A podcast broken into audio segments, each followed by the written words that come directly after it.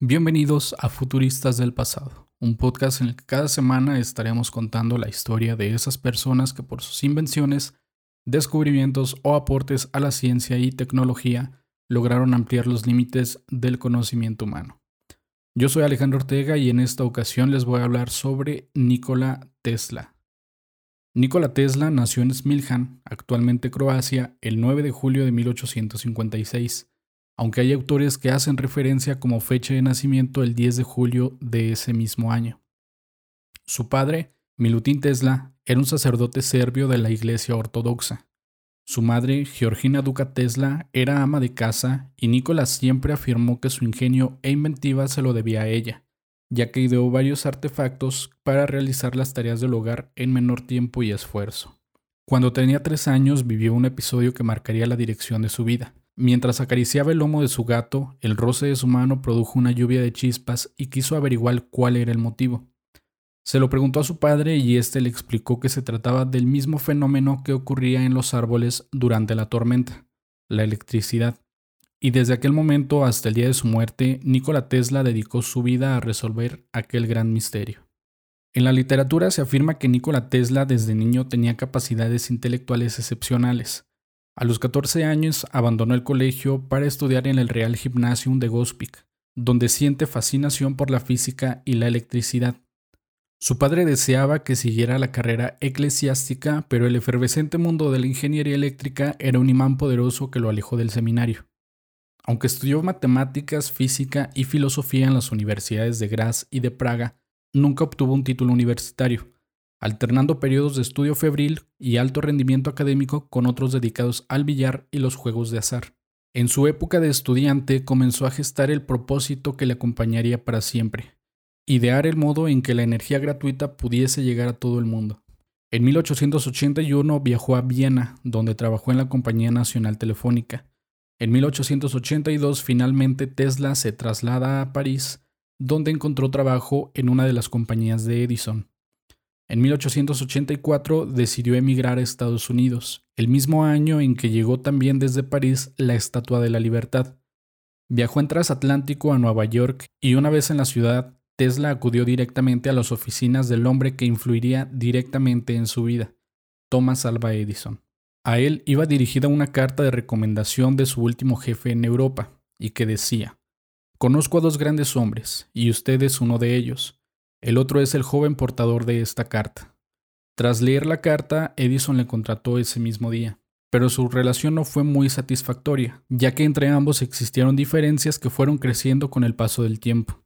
Estas diferencias se plasmaron en la forma de plantear y ver los resultados de su trabajo. Mientras Edison fue el primer introductor y firme defensor de la corriente continua, Tesla estaba convencido que la corriente alterna era una mejor opción corriente que seguimos usando en nuestros hogares más de 100 años después.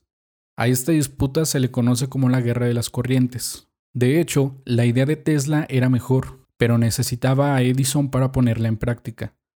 Edison defendió su propia teoría a toda costa y de ninguna manera iba a permitir que un joven extranjero que acababa de llegar a la ciudad le arrebatase la fama e hiciese peligrar su imperio. Tesla se topó entonces con una campaña salvaje de difamación ya que Edison no quería poner en riesgo su fortuna por culpa de un recién llegado. Por ello, el veterano inventor llegó a recorrer Estados Unidos con la intención de demostrar la peligrosidad de la corriente alterna, por lo cual no dudó en electrocutar animales desde perros y gatos hasta un elefante, para desacreditar la propuesta de Tesla. También le negó el pago de los 50 mil dólares que le prometió a Tesla si lograba incrementar la eficiencia del sistema eléctrico en corriente directa desarrollado por Edison en un 25%. Esto lo logró después de mucho esfuerzo y al pedirle su remuneración, Edison le contestó con un comentario burlesco. Cuando llegues a ser un norteamericano cabal, estarás en condiciones de apreciar una buena broma yankee. Eso lo enfurece y no vuelve a trabajar con él. En 1886, Tesla fundó su propia compañía, la Tesla Electric Light and Manufacturing. Los primeros inversores no estuvieron de acuerdo con sus planes para desarrollar un motor de corriente alterna y finalmente lo acabaron relevando de su puesto en la compañía. Pero Tesla no se dio por vencido y trabajó como obrero en Nueva York de 1886 a 1887 para poder sobrevivir y ganar dinero para su próximo proyecto. En 1887 construyó un motor de inducción sin escobillas alimentado con corriente alterna, que presentó en el Instituto Americano de Ingenieros Eléctricos en 1888. Ese mismo año desarrolló el principio de su bobina y comenzó a trabajar con George Westinghouse.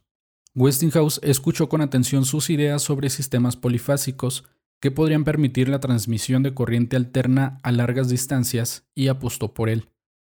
En 1893, Tesla trabajó con Westinghouse en el desarrollo de un proyecto para conseguir el suministro eléctrico a la ciudad de Buffalo, aprovechando las fuerzas de las aguas de las cataratas del río Nágara. En 1895, un incendio en el laboratorio de Tesla en Nueva York causó pérdidas incalculables a la ciencia puesto que además del edificio se destruyeron todos sus proyectos. En 1898 se presentó a la primera exhibición eléctrica que se realizó en el Madison Square Garden, en Nueva York, con un invento llamado teleautomaton. Se trataba de un bote en miniatura controlado a distancia por radio. Tesla intentó vender su idea al ejército estadounidense, pero en aquel entonces la Marina mostró poco interés. Tampoco constó como inventor del aparato. Este mérito se lo llevó el ingeniero español Leonardo Torres Quevedo, quien patentó en 1903 el teléquino, que se consideró el primer aparato de radiocontrol de la historia. Tesla también tuvo problemas con Marconi, a quien se le atribuyó el invento de la radio. Marconi ganó el premio Nobel en 1909 por este invento, aunque Tesla había patentado la idea en 1896 pero las oficinas de patentes dio marcha atrás y acabó otorgando a Marconi la patente del invento. Se habló mucho en la época sobre dicho cambio, que algunos atribuyeron a presiones económicas por parte de Marconi. Finalmente, en 1943, la Corte Suprema de Estados Unidos reconoció a Nikola Tesla poco antes de su muerte como el inventor de la radio y le devolvió la patente, que había estado en poder de Marconi hasta el momento. La fama de Tesla se disparó durante esos años, presentando hallazgos y máquinas en una serie de peculiares conferencias que tenían más de espectáculo de magia que de divulgación científica. Con una cuidada escenografía, Tesla aparecía alto, enjunto y vestido de negro ante el amedrentado público, justo en el momento que una serie de aparatosos dispositivos empezaban a descargar una tormenta a pequeña escala.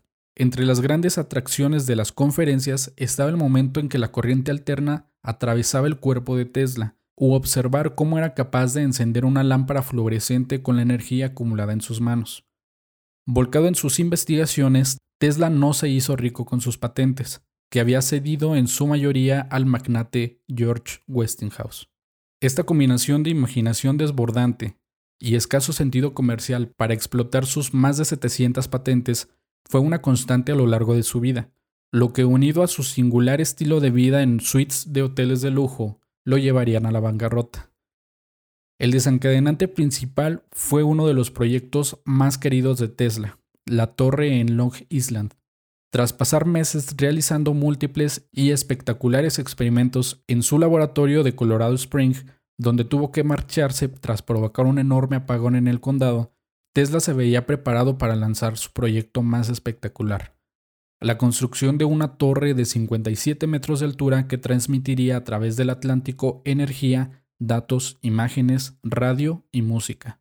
Una especie de Internet con casi un ciclo de adelanto. Para ello consiguió el patrocinio inicial de John P. Morgan, el principal financiero del momento, quien apoyó el proyecto hasta que el pánico bursátil de 1903 le aconsejó dedicarse a negocios más lucrativos a corto plazo. Además, no ayudó a que Tesla le confesara que el verdadero objetivo de la torre era proporcionar energía abundante, renovable y gratuita para todo el planeta, una idea que no podía interesar a los padres del capitalismo norteamericano. Agobiado por las deudas, tuvo que cancelar sus investigaciones, demoler la torre y reconocer que estaba arruinado. Desde ese entonces hasta su fallecimiento le fue casi imposible conseguir inversores que financiaran las investigaciones que requerían sus proyectos. No obstante, valiéndose de sus capacidades visoespaciales, no dejó de realizar experimentos imaginarios, casi siempre visionarios o estrafalarios, que recogía en sus cuadernos y anunciaba periódicamente a la prensa. Su prestigio como el inventor de la corriente alterna se mantenía intacto, y le valió ser varias veces candidato al Premio Nobel de Física, pero de forma gradual empezó a ser considerado una curiosidad de tiempos pasados, un excéntrico capaz de rechazar los hallazgos de la física cuántica, revelar que había recibido señales enviadas por extraterrestres o dejar plantados a los miembros de la sociedad científica que le homenajeaban para irse al parque a dar de comer a las palomas. Los inventos de Tesla fueron tan numerosos como heterogéneos, incluyendo además de la corriente alterna y el motor de inducción, la transferencia inalámbrica de energía mediante ondas electromagnéticas, el control remoto, el tubo fluorescente o la radio.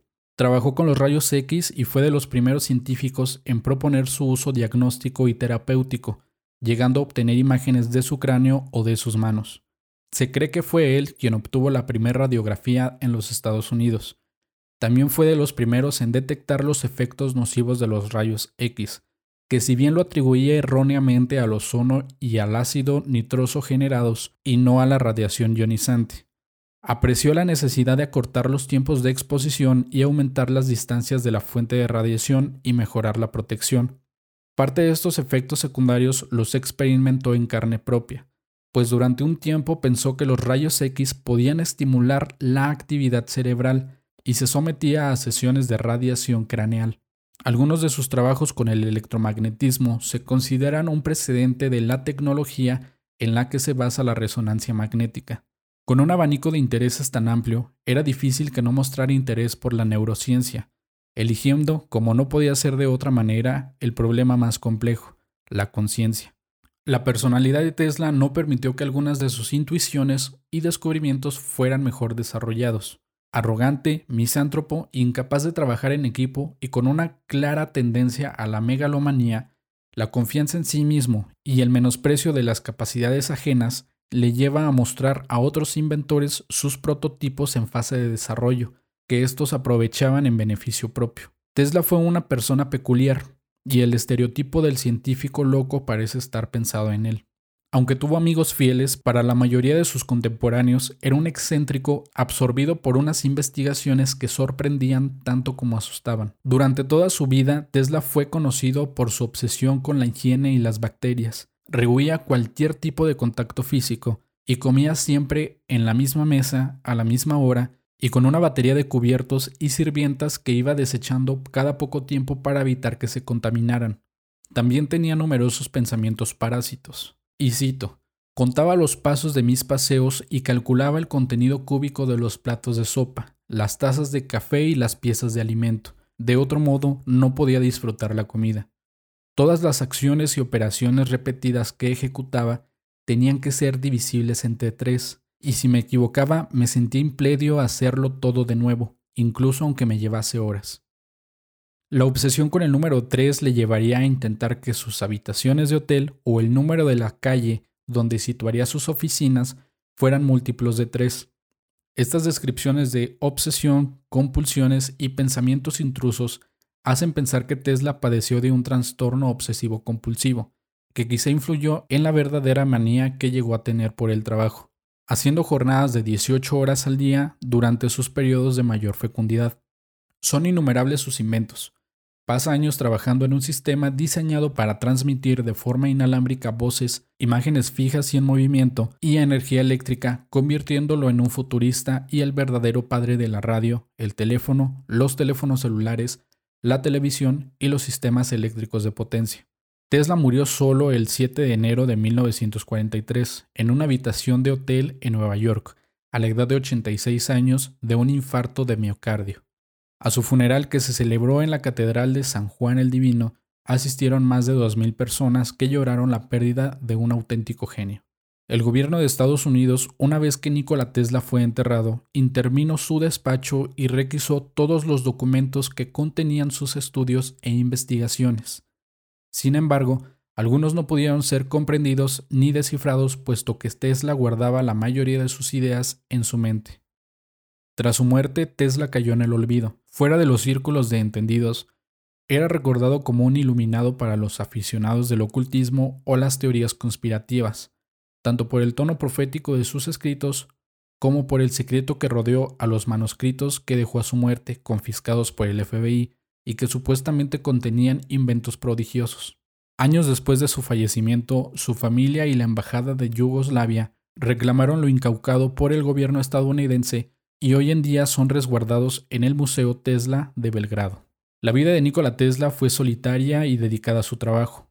Fue individualista y nunca tuvo una relación cercana con otro ser humano, a pesar de su amplia cultura y dominio de varios idiomas, siendo el arqueotipo del científico del siglo XIX. Ampliamente criticado por ser un hombre solitario y apasionado por su trabajo y labor científica, Nikola Tesla fue un visionario y uno de los talentos promotores de la electricidad y el electromagnetismo más famosos del siglo XIX y principios del siglo XX. Considerado por muchos como el mejor inventor del siglo XX, su figura, un tanto maltratada por la historia, fue reivindicada posteriormente por movimientos contraculturales que descubrieron el legado de un hombre que se opuso a las normas establecidas y que vivió en un mundo que aún no estaba preparado para sus inventos. Personaje novelesco, desdeñaba el método ensayo-error y guiaba sus investigaciones por raptos de inspiración, que en su autobiografía vincula a peculiares experiencias neurológicas. Fue reconocido por la promoción de la corriente alterna, que dio impulso a los sistemas eléctricos como los conocemos actualmente, y los motores que impulsaron la segunda revolución industrial. Nikola Tesla sabía que el desarrollo del hombre y de la sociedad dependían del proceso continuo de invención. Actualmente todavía es relevante el nombre de Tesla y se siguen estudiando detalladamente sus inventos y visiones. Se teme que algunos de ellos aún permanezcan en manos del gobierno de Estados Unidos. Su nombre va recuperando el prestigio que merece la persona que más hizo para que un acto tan cotidiano como encender la luz nos resulte tan sencillo. En 1960, posterior a su muerte, la Conferencia General de Pesos y Medidas nombra en su honor a la unidad de medida del campo magnético del Sistema Internacional de Unidades como Tesla. Además, el aeropuerto de Belgrado lleva su nombre, al igual que el vehículo eléctrico Tesla reconocido en todo el mundo. Y bueno, esa fue la historia de Nikola Tesla. Espero que les haya gustado. No olviden suscribirse y activar las notificaciones. Yo soy Alejandro Ortega y nos estaremos escuchando la próxima semana en un nuevo episodio de Futuristas del Pasado.